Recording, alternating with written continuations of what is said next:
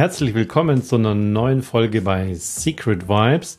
Dieses Mal geht es wieder um Neurodiversität, sozusagen ein bisschen der zweite Teil vom letzten Mal. Und heute geht es kernmäßig um die Frage, woher kommen denn diese vielen neurodiversen Menschen auf einmal?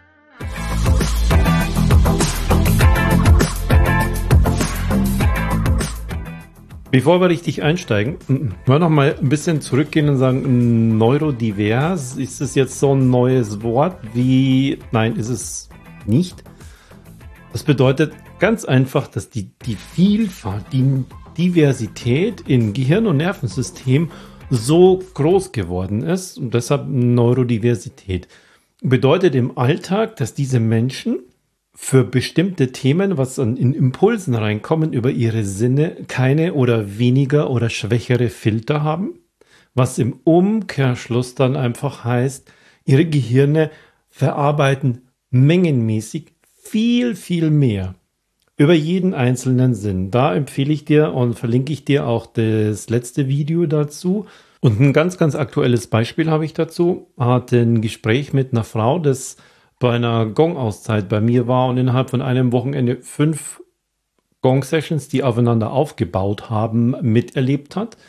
Und dann hatte ich einmal ein Gespräch mit ihr morgens, wo sie mir dann so über diese stille Zeit erzählt hat, dass Stille für sie keine Stille ist. Denn sie hatte zum Beispiel keine oder nur sehr, sehr schwache Filter, was das Gehör angeht. Sie hört alles. Das tun wir auch. Also ich höre auch alles. Aber mein Gehirn filtert weg, was es für die jetzige Aufgabe, was es für meine jetzige, für meine jetzige Sicherheit und Überleben nicht braucht. Und das ist bei ihr nicht der Fall. Die hört alles. Die liegt nach so einer Gong-Session in der Stille. Das heißt, es ist die Impulslosigkeit. Da mache ich nichts, kommt nichts Neues rein. Und dann hört sie von drei Leuten Schlafgeräusche, dann hört sie das Surren des Kühlschrankes in dem Yogazentrum, hinten in der Küche.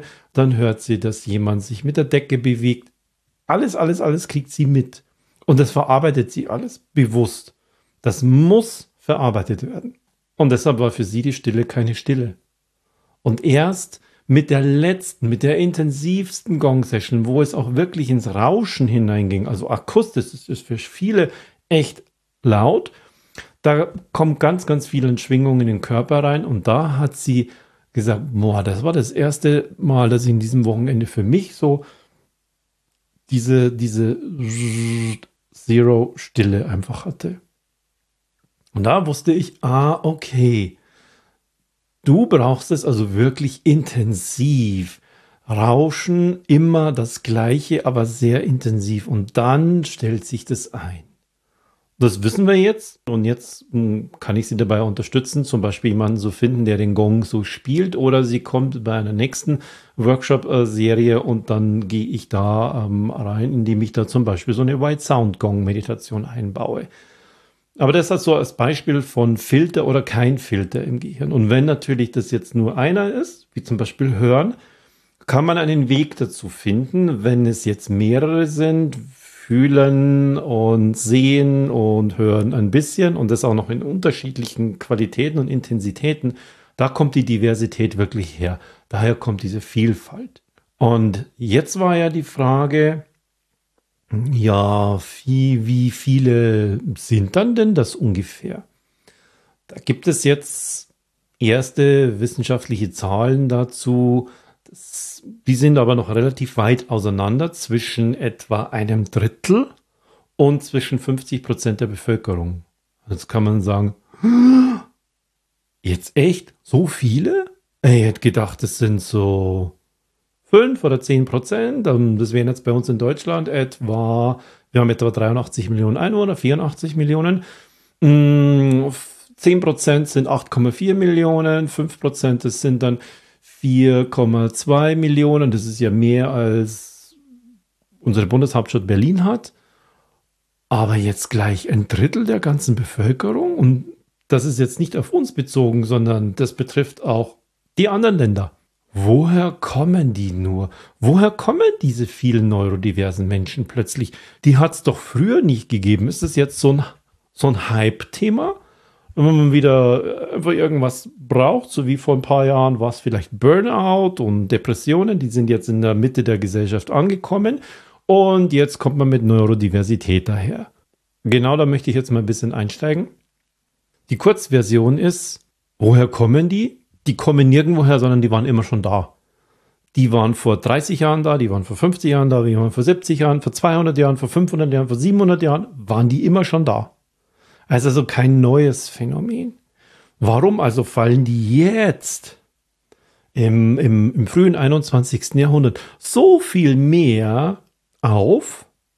Warum brauchen sie so viel mehr Spezialbehandlung als wie die, die nicht neurodiversen, die neurotypischen? Was ist da anders? Was haben die denn früher gemacht? Und genau das ist nämlich der Punkt, wo wir uns das genau ansehen können, wo das Verständnis herkommt. Wie war das denn früher? Hat es diese neurodiversen Menschen auch schon früher gegeben und zwar genau in der gleichen Menge? Und die Geschichte dahinter ist, wenn, wenn ein Mensch weniger Filter im Gehirn hat, ein typisches Zeichen für die, das habe ich in dem letzten Video ja beschrieben, ist für die einen, wenn sie in einer, in einer, in einer Drucksituation sind, wie zum Beispiel eine gesellschaftliche Umgebung. Das kann die Familie sein, das kann Arbeitsverbund sein, das kann Schule sein, das kann das Militär sein, wo auch immer man da so ist, dann versucht man sich natürlich anzupassen, was unheimlich Anstrengung bedeutet, denn die, die, die Impulse kommen ja trotzdem rein, das Gehirn verarbeitet es trotzdem, aber die Reaktion muss ausbleiben. Ich darf darauf nicht reagieren. Und das kostet unheimlich Energie und das bedeutet für diese Menschen Stress. Stress in der Schule, Stress beim Militär, Stress in der Arbeit, Stress in der Familie. Da kann man es vielleicht noch am leichtesten rauslassen ja, lass den mal, der braucht jetzt ein bisschen Zeit für sich. Aber wie hat es dann früher funktioniert? Da war man doch überhaupt gar nicht so, dass man das einfach zugelassen hat. Es war andersrum. Früher war es so, und das gilt für die, ich nenne es mal 1920er Jahre, 1910er Jahre, genauso wie 1850 und 1730 und noch früher und noch früher und noch früher. Dort war nämlich jederzeit oder nicht jederzeit, sondern wesentlich mehr die Möglichkeit, wenn man eine sehr, sehr stressige Situation hatte, wo man sich sehr, sehr zusammennehmen musste, dass man danach viel, viel leichter Möglichkeiten hatte, sich zurückzuregulieren, indem man einfach Ausgleichszeit hatte. Nach der Schule sind die Kinder früher oft kilometerweit nach Hause gegangen. Da hatten sie die Zeit, sich wieder runter zu regulieren. Immer der gleiche Weg, die gleichen Impulse, gleiches Sicherheitslevel und dann ging das. Die Erwachsenen, die hatten, die haben nicht in großen Verbünden so gearbeitet, das war in den Städten eher der Fall, sondern sehr, sehr häufig war der Handwerker für sich, der Bauer war für sich, vielleicht hatte er noch ein paar Knechte oder Mägde, aber ansonsten war er für sich und dann konnte er auch entscheiden, ich gehe jetzt mal für einen halben Tag in den Wald und, und arbeite dort was. Ich gehe aufs Feld, ich gehe in den Stall. Und dann waren sie immer wieder für sich alleine. Es war wesentlich mehr und wesentlich mehr Chancen gab es, sich da zu regulieren, ohne dass es ihnen bewusst war, dass das ein Feature von ihnen ist, dass das ein, eine Art ist, das haben andere nicht. Und so geht es noch weiter zurück. Wie ist denn das dann überhaupt mal gekommen? Das lag daran, hm, teilen wir einfach mal die Menschheit in zwei Teile. Es gibt die einen, die, die haben diese Filteroffenheit, die haben diese Vielfühligkeit, diese Fähigkeit, so viele Impulse zu verarbeiten, für das, was sie getan haben, gebraucht. Das könnte zum Beispiel auf der Jagd gewesen sein. Es gibt ja diejenigen, die jagen im Verbund, es gibt aber auch den Einzeljäger. Für den war es wichtig, dass er alles hört, dass er zum Beispiel spürt auf der Haut, von welcher Seite, wo kommt der Wind her. Ich möchte nicht, dass mein, mein Geruch zum Beispiel vorgetragen wird und dann ist das Wild, das ich jetzt jagen möchte, ähm, riecht es und dann verschwindet es. Ich darf kein Geräusch machen. Ich muss alles genau hören, um genau festzustellen, wie, wie, wie sind meine eigenen Geräusche durch meine Schritte. Wo sind die Geräusche? Was, wo gibt es das um mich herum?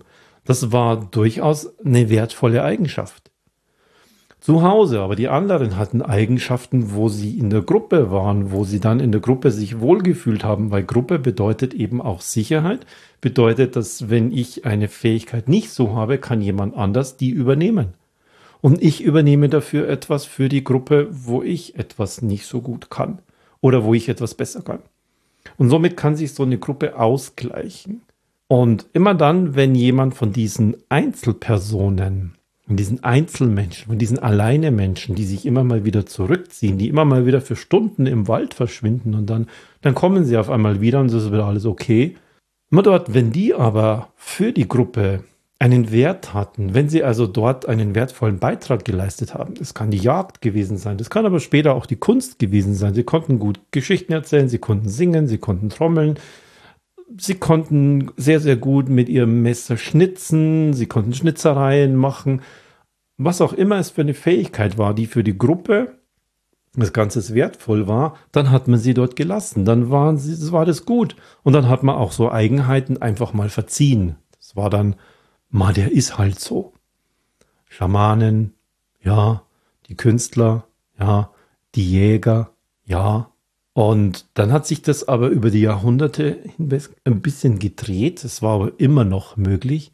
Und erst mit Zeit der Industrialisierung, als man wirklich sehr, sehr viel in engen Gruppen zusammengearbeitet hat, haben die, hat der Teil der Bevölkerung sich Stück für Stück mehr durchgesetzt, die diese Netzwerker waren, die sich in der Gruppe wohlgefühlt haben, die sich sehr gut regulieren konnten, die weniger natürlich als Einzelperson für ihre Sicherheit sorgen mussten, weil die gesamte Gruppe ja mehr für Sicherheit gesorgt haben, als wenn sie als Einzelperson unterwegs waren. Und Stück für Stück haben sich diese Netzwerkmenschen, diese Netzwerker, haben sich diese Menschen, die in der Gruppe waren, das Leben auch so geschaffen, dass es für sie gepasst hat. Und es ist immer mehr von Einzelpersonen auf eine kleine Sippschaft gewesen, auf ein kleines Völkchen, auf ein Dorf. Dann wurden Städte draus und es wurde Stück für Stück immer größer. Und heute sind wir in erster Linie in einer vernetzten Gesellschaft, sind wir in einer gemeinsamen Gesellschaft und man spricht auch überall von Co-Creation und Netzwerk und Gemeinschaft und Miteinander machen. Das ist durchaus für einen extrem großen Anteil der Bevölkerung gar nicht so erstrebenswert. Oder es ist nur dann, wenn man sich da mal einklinken kann, aber wieder die Möglichkeit hat, sich wieder auszuklinken. Man geht bewusst dahin. Ich zähle mich zu denen ein bisschen dazu, weil ich merke, ich habe relativ viele so Eigenschaften. Aber ich kann zum Beispiel, ähm, wenn ich zum Konzert gehe und dann, dann bin ich in einem, das können Pop- und Rockkonzerte sein, die sind in einem Stadion. Und dann bin ich da unter 70.000 Menschen. Aber da gehe ich bewusst hin und danach ziehe ich mich bewusst wieder raus. Ich brauche Alleinzeiten. Ich brauche die selbst von der Familie. Wenn ich mal längere Zeit nicht auf dem Workshop war, dann, dann wird es schwieriger und schwieriger für mich. Und ich brauche da Alleinzeiten. Und da reicht es nicht, einmal am Tag für eine Stunde spazieren zu gehen. Ich muss da für ein paar Tage mal raus. Und das habe ich jetzt erst dadurch verstanden, indem ich mich mit Neurodiversität einfach viel, viel mehr beschäftige. Und wenn diese gesamten, ich nenne sie mal Systeme, Gesellschaftssysteme, da gehört zum Beispiel das, unser Berufsalltag dazu, machen wir weniger zu Hause, sondern wir gehen in die Arbeit.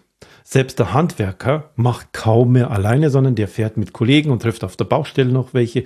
Er geht zum Kunden, muss sich darauf einstellen. Das ist für manche Menschen echt Stress. Da ist es für andere wirklich viel, viel besser, wenn sie für sich allein sein können. Dann haben wir die Büroumgebung. Dann haben wir Studienumgebungen. Das ist dann in großen Hörsälen. Das ist im, im, im, an der Universität oder an Hochschulen. Wir haben Berufsausbildungen. Wir haben das Schulsystem mit Schulpflicht. Überall ist es für die Netzwerker, ist es für die Menschen dieses System geschaffen, die dafür sind, in einer Gemeinschaft zu sein. Und dort in der Gemeinschaft natürlich Regeln zu befolgen, die entweder durch die Gemeinschaft erstellt werden oder die einfach schon existieren und ich komme dort hinein. Ja, ich, ich werde geboren und dann komme ich in einen Kindergarten. Dort existieren die Regeln schon. Dann komme ich vom Kindergarten in die Schule und dort existieren die Regeln schon und ich muss da jetzt hinein. Aber ich muss auch.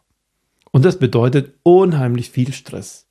Aber die meisten, die dort drin sind, und wenn ich jetzt sage 30 bis 50 Prozent, dann betrifft es ja auch 30 bis 50 Prozent der beispielsweise Schüler.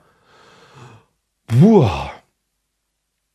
Und tatsächlich ist es so, dass die immer mehr und immer mehr aus dem, ich sage jetzt mal ja, wenn ich das jetzt mal so zeige, aus dem Raster fallen, weil sie diese Regulierungsphasen nicht mehr haben, weil sie diese Alleinphasen, wo sie sich wieder runterregulieren, nicht mehr haben. Sie kommen nach Hause und haben digitale Geräte und ballern sich weiter zu. Das heißt, dieses, ich, ich komme jetzt erstmal runter, ich habe einen längeren Schulweg, schon den kann ich dazu nutzen. Das ist auch nicht mehr der Fall, weil im Bus ziehen sie auch schon Handys raus und hauen sich weitere Impulse rein. Das Leben, das wir heute führen im 21. Jahrhundert, ist von Netzwerkern für Netzwerker geschaffen, von Rudeltieren für Rudeltiere. Und diejenigen, die alleine sein wollen, die alleine zurechtkommen wollen, die auch alleine lernen, die sich die Inhalte alleine besorgen, für die ist es überhaupt nicht geschaffen. Die müssen sich dann so, so sehr zusammenreißen. Und dann sind sie noch nicht mal alle gleich. Man kann jetzt nicht sagen, da gibt es jetzt die, die einen, die sind Ying oder schwarz und dann gibt es die anderen, die sind Yang oder weiß, sondern sie sind so vielfältig. Und deshalb können die einen sich besser regulieren und merken vielleicht lange, lange Jahre in ihrem ganzen Leben das nicht. Und andere, für die ist es echt, echt, echt schwierig. Vor allem für die Ruhigen ist es häufig so, dass sie ein bisschen untergehen, während diejenigen, die wirklich ausrasten, die erhalten einen Ehrenstempel. Funktioniert nicht, ähm, kann so nicht in der Klasse bleiben, aber in Wirklichkeit ist ganz was anderes dahinter. Und das ist ein bisschen auch zu diesem Verständnis, woher kommen die? Die kommen gar nirgendwoher, sondern die hat es immer schon gegeben. Nur in der Zeit, in der wir leben. Deshalb kannst du dir das ja auch anschauen. Wie war denn das in den 1930er, 50er, 70er, 90er, 2000er Jahren? Das ist ja immer mehr und immer mehr und immer mehr geworden, weil unser Leben immer enger und enger und enger und vernetzter wurden, weil die Gemeinschaften im Sinne von die Schulen selber wurden größer. Die Städte selber, wir sind mehr in einer Metropolumgebung heute, als wir früher noch in einer eher ländlichen Umgebung, wo die Städte wesentlich kleiner waren und wo auch mengenmäßig weniger Menschen in Städten gewohnt haben. Landflucht, Stadtflucht. Das kannst du dir alles angucken. Und so her, von dem her ist es genau genommen eine logische Konsequenz, dass das System das von Netzwerkern für Netzwerker gemacht ist, von Gemeinschaftsmenschen für Gemeinschaftsmenschen, dass das Stück für Stück in einer so einer digitalen Welt, in der wir jetzt sind, für Menschen, die alleine sind, die für sich sein müssen, die Phasen, zumindest Phasen des Tages für sich alleine brauchen, um sich wieder runter zu regulieren, die haben sie nicht mehr. Und deshalb fallen die heute so viel auf schon als Erwachsene, weil sie Stück für Stück das einfach dann merken, das geht nicht. Sie haben im Berufsleben Stress, sie hatten das schon im Studium Stress, sie haben das in der Schule und im Kindergarten, aber sie verstehen nicht, weil irgendwie haben sie einfach gelernt, sich in irgendeiner Form so zu regulieren, aber die ganze Zeit kostet es sie mehr Energie als andere, die einfach gerne in der Gemeinschaft sind. Es ist schwierig und so fallen uns die heute mehr auf und wo wir aber gleichzeitig in einer Zeit sind, dass neurodiverse Menschen aufgrund ihrer puren Menge, die jetzt sozusagen in Anführungszeichen, ich sage jetzt immer so Gänsefüßchen, auftauchen, dass das System sie nicht mehr halten kann. Das Berufssystem nicht, durch ähm, Stress, durch ähm, aus dem Raster fallen, durch Probleme, weil sie dann auch trotzdem Partner finden, weil sie trotzdem Familien haben und dann pflanzt sich das dort wieder fort. Gleichzeitig für Kinder und für Jugendliche, die diese Rückzugsregulierungsmöglichkeiten nicht mehr haben und deshalb unheimlichen Stress schon haben, alleine morgens aufzustehen und sich das vorzustellen, was jetzt wieder auf sie zukommt, diesen ganzen Tag. Und wenn sie dann nach Hause kommen, ist keine Ruhe ist das ja nicht, dass sie dann zwei Stunden oder mal eine Stunde lang alleine so einen Schulweg haben und da vor sich hintrotten können mit dem kleinen Schulranzen hinten drauf und dann kommen sie zu Hause an und dann kriegen sie was zum Essen und das ist heute alles nicht mehr der Fall. Und deshalb fallen diese Menschen heute einfach viel, viel mehr auf. Und wenn jetzt einfach eine größere Menge Menge an Menschen gibt, ist es natürlich auch, dass man das untersucht, dass man das hinterfragt, wie kann das sein? Und dann kommt man einfach dadurch, dass jetzt eben auch internationale Vernetzung in dem Fall stattfindet, was ähm, Organisationen, Gesundheitsorganisationen angeht, was auch Therapiemöglichkeiten angeht, was alleine schon Analysesituationen angeht, dass die Datenmenge natürlich jetzt, das hat in den 1990er Jahren angefangen, so viel größer ist, dass man ein ganz anderes Verständnis für diese Menschen kriegt. Wie muss ich also jetzt eher eine Umgebung für sie schaffen? Wie müssen, muss ich ihnen Handwerkszeug mitgeben, damit sie sich das selbst schaffen? Das ist ein Thema, das möchte ich gerne in einem dritten Teil von Neurodiversität einfach behandeln, weil das so vielfältig ist, dass das viel zu viel zu lang werden würde. Sondern in dieser Folge ging es mir jetzt in erster Linie ein bisschen zu verstehen, woher kommen diese vielen Menschen, in Anführungszeichen, plötzlich? Was haben die denn früher gemacht? Warum sind die denn da nicht aufgefallen? Wie ist dieses Verhältnis? Ich, ich bringe gerne als Beispiel, ähm, du hast eine ganze Welt voller Vögel. Ja, überall sind Vögel, Vögel, Vögel. Und da gibt es bestimmte Regeln, wie Vögel sich zu verhalten haben. Aber zu diesen Vögeln gehören auch die Kiwis, die Emus, die Nandos, die Strauße und die Pinguine. Fünf. Fünf sind mir jetzt gerade so eingefallen. Das sind auch Vögel. Die Strauße zum Beispiel und die Emus und die Kiwis, die fliegen nicht, sondern die, die laufen, die gehen. Und jetzt gibt es aber die Regel unter den Vögeln, längere oder schon mittlere Strecken, und das geht bei ein paar Metern los, die legen wir durch Fliegen zurück. Ihr fliegt nicht, also stimmt mit euch was nicht. Pinguine, die sind ganz schlimm, weil die sehen doch extrem anders aus. Ich weiß nicht, was machen wir mit denen? Müssen wir die, wir müssen denen irgendwas geben, damit ihnen Federn wachsen, die müssen fliegen lernen. Das, die funktioniert überhaupt nicht. Wo kommen diese vielen Pinguine jetzt her? Aber die Strauße und so weiter, die haben ja Federn, die müssen fliegen. Kann nicht sein, dass die nur laufen. Ähm, Flugschule, jetzt musst du aber das mal machen. Und dann gibt es noch die Millionen Hühner, die sind mir auch gerade eingefangen. Die flattern ja auch nur rum. Die passen auch überhaupt nicht in dieses Schema hinein. Aber tatsächlich ist es einfach nur eine Vielfalt. Hat es die nicht früher auch schon gegeben? Ja, es hat sie gegeben. Aber die Welt ist von den fliegenden Vögeln bestimmt. Und deshalb ist die Regel ganz klar, Vögel fliegen. Und jetzt hast du welche, bei denen passt es nicht. Können wir jetzt von unserer Warte her sagen, ja, Du kannst nicht von einem Pinguin verlangen, dass der fliegt. Aber genau das tun wir von einem neurodiversen Menschen, dass es sich neurotypisch verhält. Und dann erhalten sie Medikamente, dann erhalten sie Therapien, die immer als Ziel haben, einen neurodiversen Menschen neurotypisch zu machen. Einen neurodiversen Menschen Werkzeuge an der Hand zu geben, sich neurotypisch zu verhalten. Er wird das nie werden. Das weiß man inzwischen auch, dass man ihn nicht umprogrammieren kann oder was. Das steckt in ihrer DNA. Also es ist tief in ihnen drin. Und zwar nicht tief im Unterbewusstsein, sondern das ist Teil seines Erbgutes. Und da kann ich nicht hergehen und kann aus einem neurodiversen Menschen einen neurotypischen machen. Sondern, und da gehen wir in der nächsten Folge drauf ein, ich kann ihm Werkzeuge in die Hand geben und was kann das sein? Wie kann das sein? Wie kann das funktionieren? Das hören wir uns in einer der nächsten Folgen an. Und ähm, das ist für mich auch persönlich ein spannendes Thema, weil ich ein bisschen das Gefühl habe, dass ich mich selbst entdecke und bei mir selbst merke, aha, ich glaube, ich gehöre auch zu diesen 50, 30 Prozent, 50 Prozent, neurodiversen Menschen. Ich habe da meine Themen drin und trotzdem aber komme ich im Großen und Ganzen, ich weiß gar nicht, wie viel ich mich reguliere oder regulieren muss.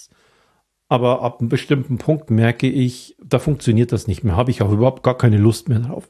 Sondern dann, dann ist es mir egal, wenn ich anecke, ich brauche jetzt meine Zeit für mich. Ich, ich habe nicht mehr mehr Lust auf die eigene Familie. Ich will jetzt hier, pff, muss für mich sein. Und deshalb habe ich es auch während meiner Berufstätigkeit, als ich noch angestellt habe, geliebt, wenn ich die Möglichkeit hatte, mal wieder zwei Tage so eine Dienstreise irgendwo hinzumachen. Und dort war ich dann häufig auf Events mit vielen Menschen zusammen. Aber ich wusste das, ich habe mich darauf eingestellt und ich hatte meine lange, lange Zeit. Ich hatte die Fahrzeiten, ich hatte die Reisezeiten, ich hatte das alleine zum Beispiel Hotel. Ich bin ungern abends nochmal weggegangen irgendwo hin. sondern ich wollte da für mich sein. Und dann bin ich nach zwei oder drei Tagen nach Hause gekommen und ja, es war alles wieder easy. Jetzt erst fange ich an, das zu verstehen. Und genau so ist es der erste Punkt. Verstehen erst einmal. Mhm, so ist das mit neurodiversen Menschen. Und da brauchst du gar nicht den Stempel. Da kannst du einfach bei dich hineinfragen, in deiner Familie, wie ist denn das Verhalten von den engeren Leuten, die um dich herum ist. Guck da erstmal bei dir rein, guck mal bei deinen Freunden, guck mal bei deinen Arbeitskollegen, guck mal von früher bei deinen Schulfreunden, wir waren die früher. Wer von denen könntest du dir vorstellen, war da ein bisschen anders, aber man hatte da nie Gedanken drüber. Das ist eine spannende Sache, wie viel man da plötzlich entdeckt. Mach das mal für dich.